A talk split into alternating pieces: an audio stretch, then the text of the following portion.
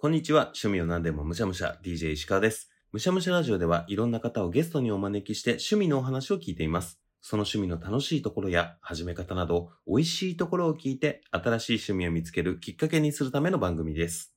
11月、12月とそれぞれポッドキャストイベントを控えております。11月25日、26日は、ただいまクラウドファンディングで支援を求めております、ポッドキャストのアートイベント、ジャケ聞きが開催される予定です。詳しくは番組の後半でご紹介します。そして12月16日は、ポッドキャストウィークエンドというね、ポッドキャストのお祭りがあります。今回、ムシャラジは出展させていただきますので、ムシャラジブースにおりますので、皆さんよかったら来てください。というわけで、11月、12月とイベントがあるということで、新しいポッドキャスターさんとの出会いっていうのがね、結構あるんですよ。今回はこの両方のイベントでご一緒するポッドキャスターさんがゲストに来てくださっております。それでは本日もいただきましょう。DJ 石川のむしゃむしゃラジオ。早速今日のゲストをお呼びしましょう。今回のゲストはこの方です。こんばんは。夜の農家という番組を配信しております。山本浩平と申します。よろしくお願いします。よろしくお願いします。ポッドキャスターさんだ。まあ一応やってます。浩平さんとお呼びさせていただきますね。あはい。浩平さんってはい。どんな方なんですか、私はですね和歌山市で、うん。えー農業果樹農家をやっております。おでまあポッドキャストでも農業にまつわることを、まあ、いつも話しているコンテンツをやっていまして、ー、うん。えー32歳91年生まれの一児の父でもあります。はい。うんうん。和歌山で農家さんっていうことはやっぱりみかんですか？はい。桃柿みかんと果樹をうん。生産しております、へえじゃあ今日お話しいただく趣味っていうのはそういう系になるんですか？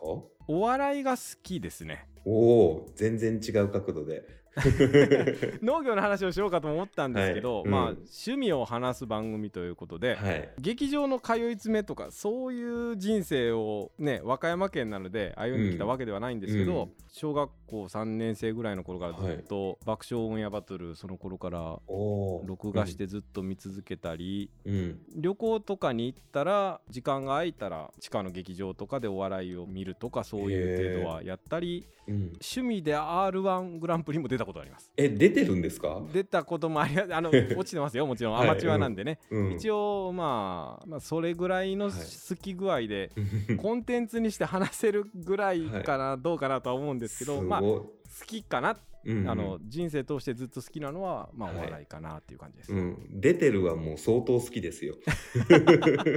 出ましたね、うん。はい。すごい。え、それは1回戦？一回一回戦ですよ。大阪予選で、私のうん。一つ前はい。のネタをやってた人が、うん。日本の社長のケツでしたええうん、これはねいい経験だったかな、だから私がケツさんのネタを舞台袖で見るっていう、うんうん。これはいい経験でしたねすごい。やっぱり板の上には魔物がいました。いやあのアマチュアですからそんなろくなもんでもないんですけどうんやっぱりプロの人はすごいなと、うん自分の考えてきたことを、うん一般の全く自分のことを知らない人をはい。笑かすっていううんのは、うんごめんなさいそんなにかじったような程度ですけども、うん。ああ私はこの仕事では食っていけないなというふうにはえ思いましたね。いや、僕も数少ない中でのお笑い芸人さんと出会ったこと、ちょっとはいお話ししたことっていうのがありますけど、はいさらばさんの YouTube に出させていただいて、ですねさらばさんとお話ししたりとか、あの存じ上げております。はい。やっぱプロってすげえなってなりますよね。いやーやっぱりね場数と経験値とうん。肝の座り具合とはい。間の使い方と、うん。うん、あとまあ、まあ、舞台の声、はい。うん。うんやっぱり何をとってもアマチュアと一線級のプロってのは違うなっていうのは、はい。まあああまなりにかじった程度ですけど、うん。あやっぱ違うなって思いました。うん。まず声が違うなそうですね。もうもういいろいろ違うんですけどね。うん。やっぱその違いを感じれるっていうのが、お笑いファンからしたら嬉しかったりしますよね。あはい、おまたね。全くもって、うん。はい。一番、まあ、ちょっと難しいとは思うんですけど、はい。こうやってお話をしていく上で、うん。どの辺のね、お笑いレベルみたいな感じのも、なんかすごい多種多様じゃないですか。いっちゃん、この話が、ポイントがまとまりやすいのは、強いて言えば浩平さんは誰が一番好きなんですか？お笑いで。わあうーん難しいないや、はいまんべんなくなんですけども、はい。あの西に住んでいる割には東の芸人さんが好き。最近だったらママタルト。真空ジェシカ、うん。ちょっとマニアックなところだったらあの友田俺あ、友だ俺。うん。あの最近 ABC グランプリはい。お笑いグランプリ出てた、うんまだ大学生かなあの方とかはい。そのあたりが特に好きかな単独ライブとかもまうんあ。配信があれば買ってみてる、なるほど。うんどうでしょう、うんあのまああれですよ別に m 1グランプリの話とかでも大丈夫はいですし、。うんうん。まあ、僕が特に昔好きだったオンエアバトルとか、はい石川さんも好きだったっていうのは好きでした、好きでした。はいはい。あのあたりも、うんうん、タカアンドトシが出てきたぐらい。から見てるんですよ、うんうんうんう。私は。うんんなるほど。僕はね、品川庄司が出てきた時ぐらい。あちょっと前ですね。ほんのちょっと前ですね。うんあのまだステージが僕その一個次のステージのやつ、はいうんあの時で見てるんですけど、はい、ははい、い。で、見始めて、多分はいその辺からお笑い大好きになってはいっていう感じなんで、いや、そうなんですね。ラーメンズがまだ最後出てたぐらいか。あ、そうです、そうです。それぐらいですよね。はい。千葉、滋賀、佐賀とかやってた時です。はい、それそれぐらいですよね。うんプーチンとマーチンとかやっはい。てたぐらい。はいはいあの辺から好きで、まあはい。それこそお笑いのテレビ番組は結構見ていて、うん。劇場でっていうのは、本当足りない二人が、あの、やってた時に、うん。足りない二人をそうですか。あの見に行っキャンと若林さんの、ははいい。テレビでは見ておりました。うん。はい。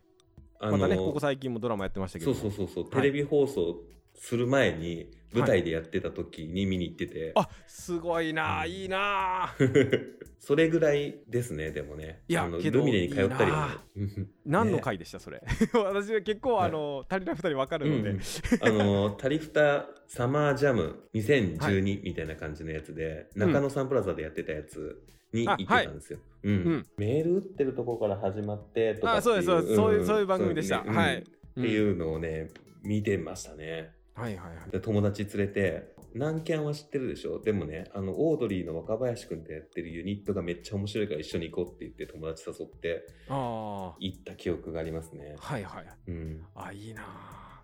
オードリーで言えば、うん。売れる前のオードリーを、うん。えー渋谷の NHK ホールのオンエアバトルの収録を、うん。あの父親にねだってまあ連れてってもらって見たことがあります、えその時ねおうん。落ちてるんですよ、オードリーまだ売れる前の、ー。はい。えラグビーの格好してる頃ですか？いやえっ、ー、とねあのー今の形を作り出したぐらい。うんうんあズレ漫才はやり始めてる。そうズレ漫才やりだしたぐらいでその時ね柳原加奈子とかうんうん。オードリーとか出てたんですよ。ああ今名が通ってる人が落ちてうん全く無名の有志鉄線とかがはい。受かったっていうすごいひ 奇妙な回 いやがあそるんですけこどはい。お笑いもそうですけど、まあ、バンドとかもそうですけどはい。意外とねその長く続けていくと当時鳴かず飛ばずだった人が今の売れてたりとかすることありますもんね、はいうん、あのそれそれでまつわるとうん。東京旅行のついでにはい。あの無限大ホールで、うん漫才のネタ若手のやってるライブがあったので、うん。まあ見に行ってですねはい。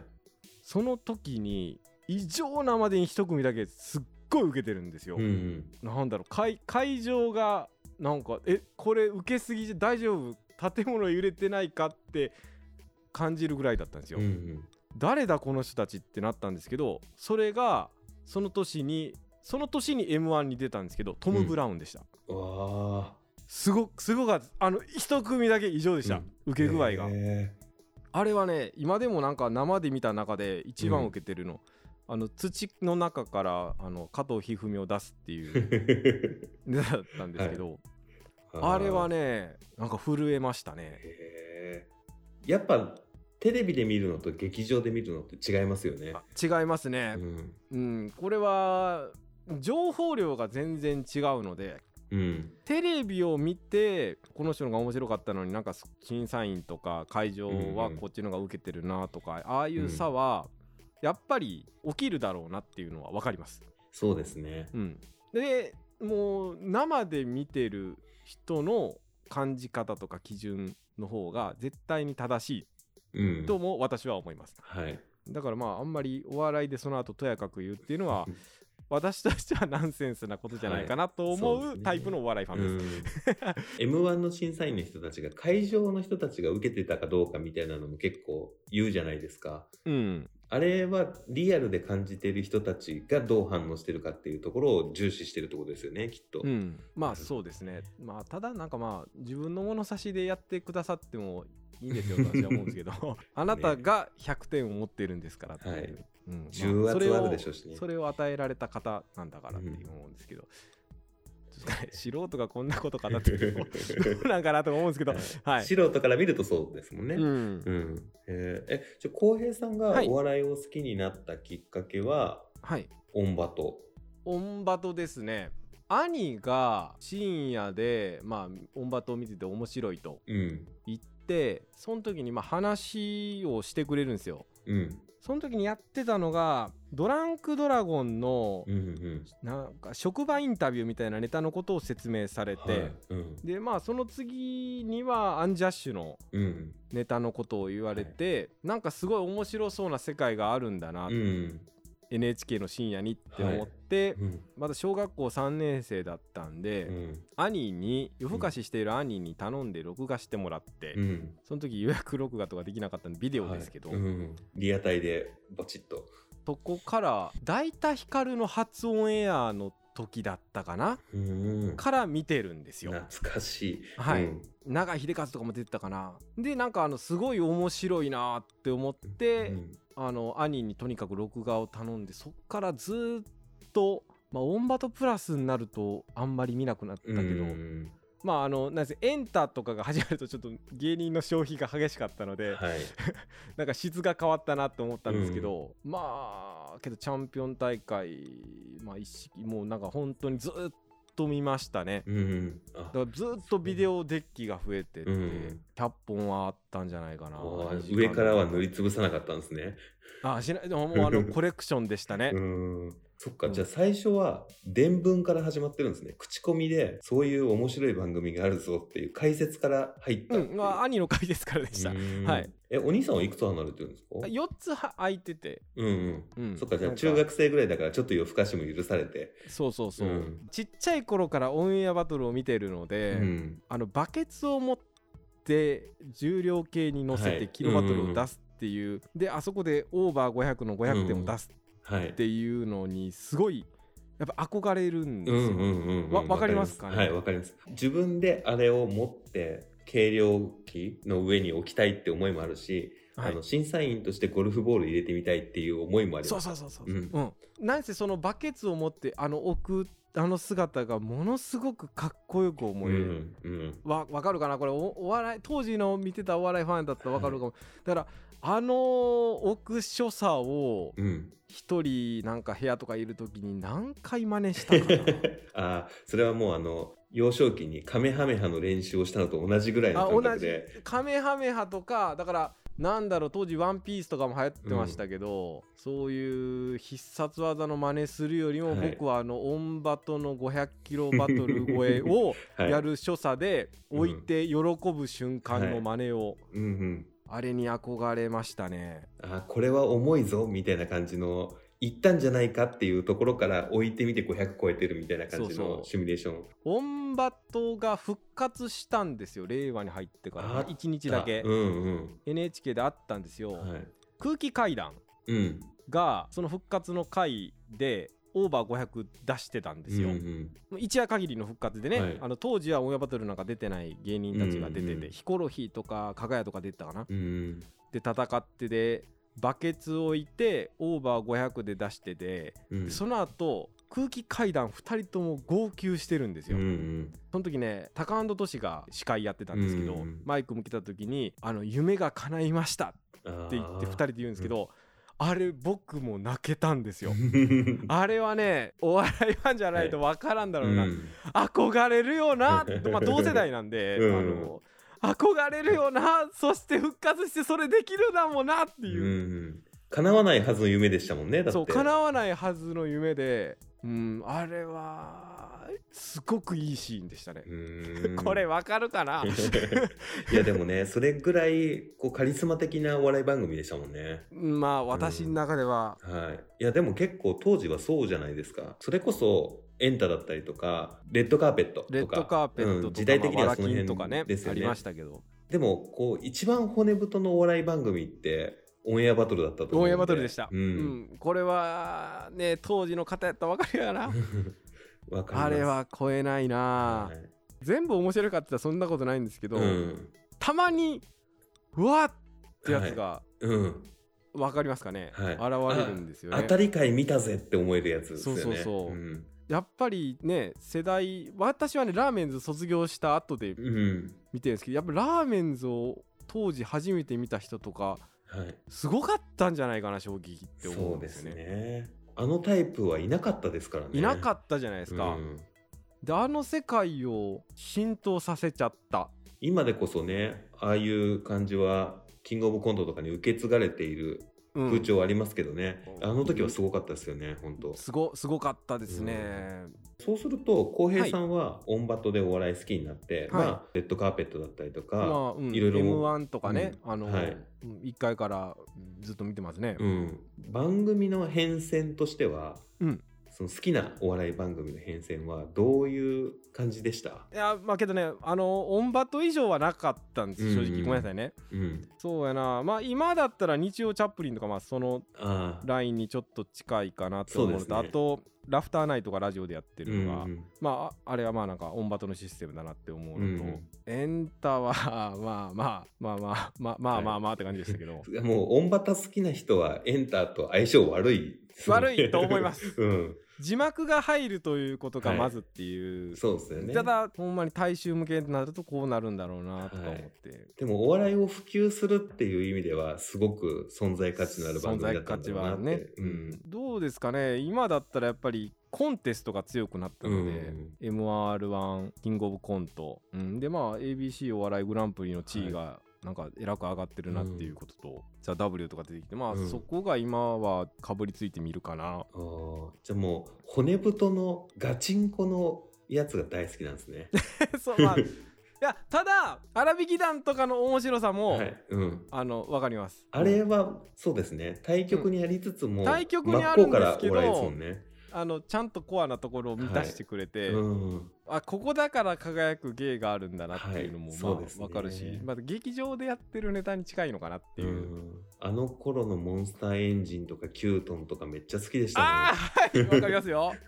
神々好きでしたもん。はい神々やってましたね、うん。まあハリウッドザコシショウもあの辺りからよく出てきて、そうですね。風船太郎とか。風船太郎は ああんなくだらないのに笑いますからね、うん、あの尺がいいんですよね。あの尺が、はい。あれを流しちゃうのがね多分その苦戦が今の千鳥の癖がすごいなんだろうけど。ああ、そうですね。またちょっと違うかな、うんいやでもああやってこうショートその持ち時間4分間とかのがっつりお笑いも面白いですけど面白いところだけを紹介するっていうショートの面白さみたいなのってそれこそ TikTok とかの方に流れていく話なんだろうなっていう気がしますね。あーまああんまりショートすぎるのは好きじゃないんですけど、うんと言ってもなんでしょうねまあレッドカーペットとかも2分じゃないですか、うんあれもだから2分とかまあああいうのも実はテレビが作ってった 文化なんかなとか思ったりそうですすねるんですけどショートの。はいだってその後ソフトバンクとかの1分動画コンテストみたいな感じのがうん。ありあましたねったりとかして、S1 グランプリとかいう黒歴史みたいなやつもありましたしね。あのトータルテンボスが制覇してたようなやつですね。はいはいはい、うん。ノンスタイルもやったかな？はい。うん、じゃあ本当通ってきてる道はだいぶ近しいんだなっていう感じがしまあーどうですか？あの逆に質問ですけども、衝撃を受けたネタとか何個かありますか、すね。僕が衝撃を受けたネタでパッと思いつくのは、うん。サンドイッチマンのアンケート、あーはい、うんはい、とチュートリアルのバーベキュー、あはい。あの役 ね。はい。刺す順番のキャーキャー言うのと、冷蔵庫も良かったですけど、チリンチリンも良かったですけど、チリンチリンかな。い。や、はいまあ、ごめんなさいね。あの、うん。王道だけど、はい、うん、てかもうあの妄想漫才の、うん。ほんまに出来上がってきた頃、はい。うん、まあもちろん南海キャンディーズの一発目の男女のそうい一発目のやつは衝撃でしたね。メメスであの、はい。サイサイ火を怯えるサイあるからっていうようなやつ、あれですね、うんあの際出てきた時は衝撃でしたね。南キャンが多分標準語ツッ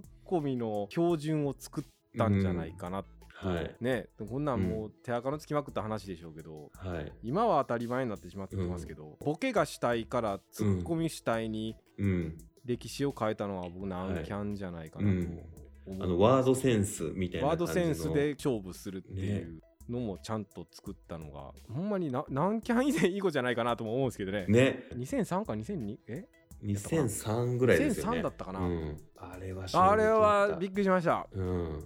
うん、劇場ではもう噂になってたみたいですねはいすごいのが出てきてうるうん。だから、どうやってあんな生まれたんだろうで本も読みたくなるっていうね。あります？浩平さん、衝撃だった。とねうん何個かあるんですけど、うん。バカリズムの嫁ぎのは突撃のね。なんで笑ってるかわからなかった、はいはい。っていう衝撃が、うん。あピンの笑いの取り方ってそうか。こういう手があるんだっていうのを、うん。まあバカリズムがピンになったばっかでしたけど、はい。うん。あそっかっていうなんかあれはねラーメンズを初めて見た時に近かったですああ、そうですね。都道府県の持ち方とか。持ち方とか、うん持ち方より嫁ぎ色の方が、うん。そうなんか本当に知らないルールですみたういな、ん。うんだけどすごい面白いっていうはい。だからといってそのバイキングの自動車学校とか、うん。うん。あのすっごいオーソドックスを極めまくったみたいな、あれも腹抱えて笑いましたし、はい。いやか感動しましたし、うん。佐久間一行の井戸のお化けとかも好きですねああれもずっと笑ってましたね腹抱えてあ。なんかありますよね。あ一時期めっちゃシソンヌにはまりました。あシソンヌかうん。あのババアの罠すっごい好きです、私まあババアのこれも王道ですけどはい。あの人たちもコント丁寧に作る方だなとそうですよね。いや、あの辺の世代、やっぱり、だから、普通に、はい。あの、YouTube とか関係なく、さらばさんの、はい。あの、漫画やんから始まる、うん。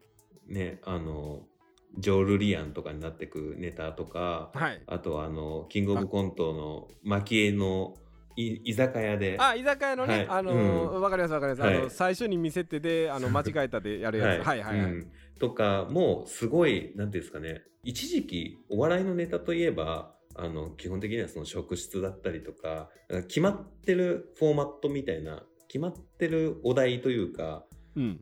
がもうこのパターン見たことあるなっていうコンビニの店員とかの方が多かったんですけどあ、はい。このシーンを切り取ってお笑いにするのかって言ったところはすごいさらばさんうまいなってうん思ってわ、かります、はい、農家ありますよね。ところをやるんだろうな、はい、果樹園のぶどう畑のあはいわかります。わかります。はいわかりますわかりますまた説明のところですよね。はい。グミになるぶどうそうそうそうそうそ はい、あれは浩平さんが見ても面白いんですか？ういや面白いですよ。うん。面白いですよ。大衆が笑ってんのに自分が面白いとは思わなかったもん。ってなんやろな。そんなけどあの、えートム・ブラウンの初めて見た時は会場めちゃくちゃ受けてんけど僕一切笑わなかったんですよ。分かんなかったんですよ。はい。m 1でもう一回見た時は腹抱えて笑いましたけど、うん。ランジャタイの最初も分かんなかった。あーなんでこんんなに会場受けてんだっていう、うん。今は腹抱えて笑う、はい、遅効性の笑いというか。慣れてくるとかな。笑い飯とかもちょっとその感じはあった気がします。あーわかる。うん。まあけど奈良奈良県立民族博物館かな、まあ、あうんのあれあれ2回目の時やったんかな、はい。あれはまああれも革命でしたけどね、うん。そうですね、うん、いや普通に鳥人とかもやっぱり面白面白かったかったですし、ね、けど、うん。まあ僕奈良の方が好きかな。あの 衝撃度具合は。はい、あれもね、うん。今までにない公式を出したっていう、まあ m 1とかの賞ーレースは本当に今までにない方程式のものをたまにドーンって出してくれるのがあれはゾクゾクしますね。はい、うん。ハライチしかり。ハライチもね。ね、うん、ペコパしかりみたいなペことですよね。コパもね。ペコパの10本目の巻き返したんは感動ものでしたね。うん。ねわ和牛が悪役みたいになるのもかわいそうでしたけど、うん。和牛和牛は本当にい。や、はい優勝して和牛優勝と僕ずっと思ったけどな、うん、相当高いクオリティをずっと出し続けてますからねれをネタの和消費を毎年2本やらなきゃいけない状況になっててもうん。やるし手札がバレてる状バ態レてる状。態。ね。しかも和牛なんなんやったかないついつやったかななんかあの1回戦から決勝まで全部ネタ書いた時もあったんですよ、はあれもすっごいとんまあけど和和牛かな？一番とんでもないと思ったい。のは、うん。まあ、お笑いの話はやっぱり好きですね僕。うん。ちょうどあれじゃないですか、はい。ポッドキャストウィークエンドぐらいのタイミングで、はい。次の M1 決勝戦とかですよね。大体12月のそうですね。16とか24とかその辺ですもんはい。ね。ウィークエンド出られるということで。ね小平さんも出られる私もねそこでね。うん。あの実は出ましてはい、はい。まあ宣伝でもないですけども。つい先日、はい。発表になってるはずです。はい OK をいただいた組に一応はい。入っておりまして、ね、我々に会えるんでよかったら来てください。はい。まあ、あの私ははい農業に関することを常にラジオでは話してるんですけど、うん。まあお笑い好きっていうことがすごくわかるようなラジオではあると思います。あの、うん、笑いでなんとか農業を伝えようってしてる番組で自分の番組の紹介ですけど。ねいやそうお笑いの話尽きないから終わりどころがねそうなんですよ。見つからなくなるんですけど。最近誰好きですか、ごめんなさい、終わろうとしてるところに。ねいいえちょっとくださいね。最近えー、っとね、うん。いやもう多分いや浅いなってなるかもしれないですけど。全然はいああのみんながわかる。聞いてる方も含めて、ダウ9万いや、いいじゃないですか。はいうん。いいじゃないですか。すね。キングオブコント今年は行くかな、うん。ファイナリスト M1 誰なりなると予想しますか？えー、今年ですよね、あの初登場。初登場、これあのお笑いファンはよく話する、はい。ありきたりなもんですけど誰だろうな。七曲りとか。ああはい。七曲りは出そうですね。出そうですよね、うん。今年ぐらいから来そうなんじゃないかなって思ってるんですけどね、風吹いてますね、そうですよね、うん。ネタとしてもちゃんと評価されてる、はい。ありありありえそうですね。そろそろ見たいなっていう思いが。はいあとあれじゃないですか。岸高野とか。あー岸高野か。YouTube めっちゃおもろいから見てるけど。はい。漫才なんか出てきてほしいな。準決勝ぐらいまで行ってほしいかなと、うん。決勝まではどうかな。私ははい浩平さんうん。ヤーレンズ。ヤーレンズ。これありじゃない、ですか、ありあのですね。みんなどこまで注目してるかわかんないけど。いやヤーレンズずっと面白いんですよ。うんうん。見てて去年は僕決勝行くんじゃないかと思ったんだけどああダメかと思ったんであのネタでダメかっていう。うんやっぱ難しいんですよね、ヤそこね。ーレンズずっと面白いから TC クラクション。え？TC クラクション。あちょっとこれはね、うん。ぜひご覧ください。去年の準々決勝僕はあの農作業やってるんでずっと YouTube で音聞いてるんですよ、あのはいはい。M1 の予選のうんうん。僕ね去年の落ちた組で一番面白かったの TC クラクションかな。へえあの今年1回戦で話題になっはい。た小学生女子2人組見ました、あはい見ました。ありましたね。あのあのほんまに小学生のトークから入ってくる。はい。あの裏に作家がいそうだなっていう感じのやつ、そうですね、うん、ああとあれ令和ロマン。ああめっちゃ手堅いところですね手堅いところですね、まあ、今年行くと思います、うん、うん、行くんじゃないかな。割とこうドラえもんとかちびまる子ちゃんとかっていうコンテンツいじった系が多いじゃないですか、うん、あのそうですね。令和ロマンは。ははいい、そうですね、うん、そのフォーマットだと思うんですけど、彼らの新しいフォーマットが見たいなって思ってる僕がいます、うん。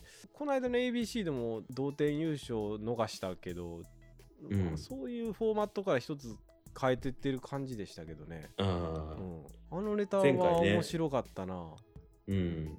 敗者復活までは出てましたもんね。出てまして一番受け取ったんは多分令和ロマンですね、ね。あのドラえもんは面白かったですからね、ここの話題で出た人じゃない人に上がってほしいって思いもあっちゃうんですよね、うん。我々の中には、うんうんうんこう驚かせてほしいと驚か 偉そうですけどね、そんなのを今年も期待してますね、はい、いや尽きないですね。ごめんなさい、ね編集大変なのに。いえいえとんでもないです。ちょっと最後番組の紹介をはい。お願いします。まあ、一般の方にはなかなか伝わらない農業の世界をできるだけ面白く噛み砕いてそして斜めな目線も加えて話しております、えー夜の農家という番組をしております。聞きやすい番組かと思いますんでぜひともまあちらっと聞いてもらえたらと思います。今、ズームでつながってますけど、今いらっしゃるところで撮ってるんですよね。そうですね。今日はまだこれ箱が少ない方です。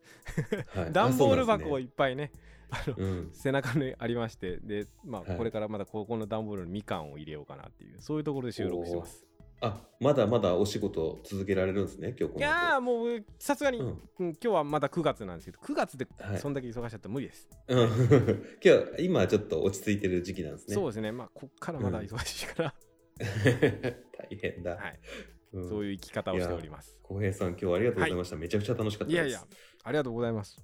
今日ちょっと話題に上がった面白い動画、面白いネタはちょっと YouTube のリンク貼っとこうかなって思いますので、うんぜひそちらもご覧いただいて、僕らの仲間入りしていただければと思います。浩平さん、ありがとうございました。ありがとうございましたむしゃらじやっぱりね、お笑いの話って尽きないですよね。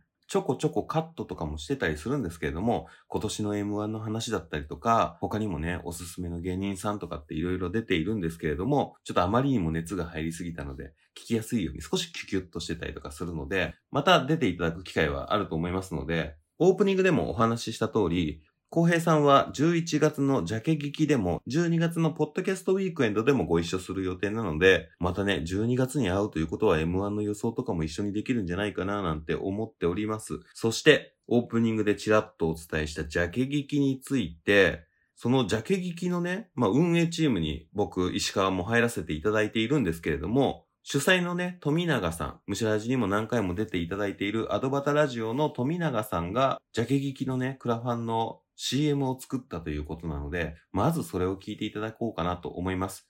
どうぞ。はじめまして、楽しく広告人学を学ぶアドバターラジオの富永誠と申します。別番組のパーソナリティなのに、ずうずうしく失礼いたします。告知とお願いをさせてください。今、キャンプファイヤーにて、仲間たちと一緒に企画している、ポッドキャストアートイベント、ジャケ劇のクラウドファンディングを行っております。このジャケ劇というイベントですが、もっと多くの人にポッドキャストを知ってもらうきっかけになればと思い、原宿で人気のカフェ、ドットコムスペース東京さんにて、ポッドキャスターの皆さんから募った番組ジャケットを展示するイベントとなっております。すでに多くのポッドキャスト番組の方々から出展をしていただいており、クラウドファンディング開始から5日目で目標金額88万円の半分まで来ました。そこで今聞いてくださっているリスナーの皆さんへお願いです。このジャケ行きのクラウドファンディングですが、ポッドキャスターの方々だけではなく、リスナーの皆さん向けにもご支援のリターンを揃えております。1000円のご支援では、皆さんの好きな番組ジャケットをご記載いただくことで1票とし、後日、ジャケ劇の公式 SNS よりリスナーが選ぶイケてる番組ジャケ大賞、ジャケ劇グランプリにて発表させていただきます。2000円のご支援では、今回のイベントのメインビジュアルを書き下ろしてくださった、八月夏美さんのサイン付きポストカードを後日送付させていただきます。当日解禁の2つのイラストも一緒になっているので、イベント当日、いらっしゃれない方でもお手元でご覧いただけます。また、イベント当日の夕方から開催されるトークライブの入場チケットや、個人スポンサーとしてイベント時にお名前やニックネームを掲示させていただくリターンもそれぞれございます。ご興味持っていただいたリスナーの方は、ぜひ、カタカナでジャケ聞きと検索してみてください。一番上にクラウドファンディングの支援募集ページが表示されます。各種 SNS もやっておりますので、フォローしていただけますととっても嬉しいです。募集期間は10月31日まで。リスナーの皆さんのポッドキャスト愛で、ぜひこのイベントを開催へ導いていただけたらと思っております。ご支援、応援のほど何卒よろしくお願いいたします。ご清聴ありがとうございました。ポッドキャストアートイベント、ジャケ聞き主催兼アドバタラジオの富永誠でした。というわけで、リスナーの腹ペコの皆さんもご参加いただけるクラファンとなっております。今回のジャケ劇のメインイラストを描かれている八月夏美さんは次回のムシャラジのゲストだったりもします。というわけで、ぜひジャケ劇の方を皆さんチェックしていただければと思います。というわけで、本日の趣味川柳。イベントはあなたたちです。主役はね。イベントはあなたたちです。主役はね。今回11月のジャケ劇では運営メンバーとして入っております。そして12月のポッドキャストウィークエンドでは出展者として入っているんですけれども、もちろん僕は僕なりに主役のつもりで行きますし、でも来ていただく方々も主役として楽しんでいただくためにやっているイベントなので、このポッドキャストっていうものを盛り上げる全員が主演として、この11月12月のイベントに臨めればなと思っております。この冬を盛り上げるのはあなたたちですっていうね、オンエアバトルのエンディングがね、こういうエンディングなんですよ。皆さんと一緒に盛り上がっていけたらと思います。というわけで、いつものゲスト募集です。どんな趣味でも構いません。番組に出演してみませんか？あなたの好きなものの話を聞かせてください。え、それって趣味なの？って言われるようなものでも構いません。意外と自分の趣味の話をいっぱいできる場所って少ないなっていう人も多くないですか？ムシャラジがそれを全部受け入れます。ぜひ趣味の話をしに来てください。ムシャラジに出演してみてもいいよという方、X でムシャラジを検索していただいて、フォロー、そして固定しているツイートにいいねをお願いします。そうすると DM をお送りできるので、日程調整しましょう。審査などは一切ございません。手を挙げてくれた方、皆さんがゲストでございます。X やってないんだよっていう方、メールもご用意しております。メールアドレスは、むしゃらじお gmail.com。むしゃらじおは、musharadio です。皆様からのフォロー、いいね、DM、メールお待ちしております。そして、クラファンのサポートもよろしくお願いします。最後に、ムシャラジは、Spotify、Apple Podcast、Google Podcast、Amazon Music、KKBOX、YouTube などで配信しています。内容はどれも同じなので、使いやすいものでお楽しみください。その際、番組フォローやコメント、評価を何卒よろしくお願いします。それでは、今回は、お笑い、特に爆笑オンエアバトルをいただきました。ごちそうさまでした。お相手は石川でした。バイバイ。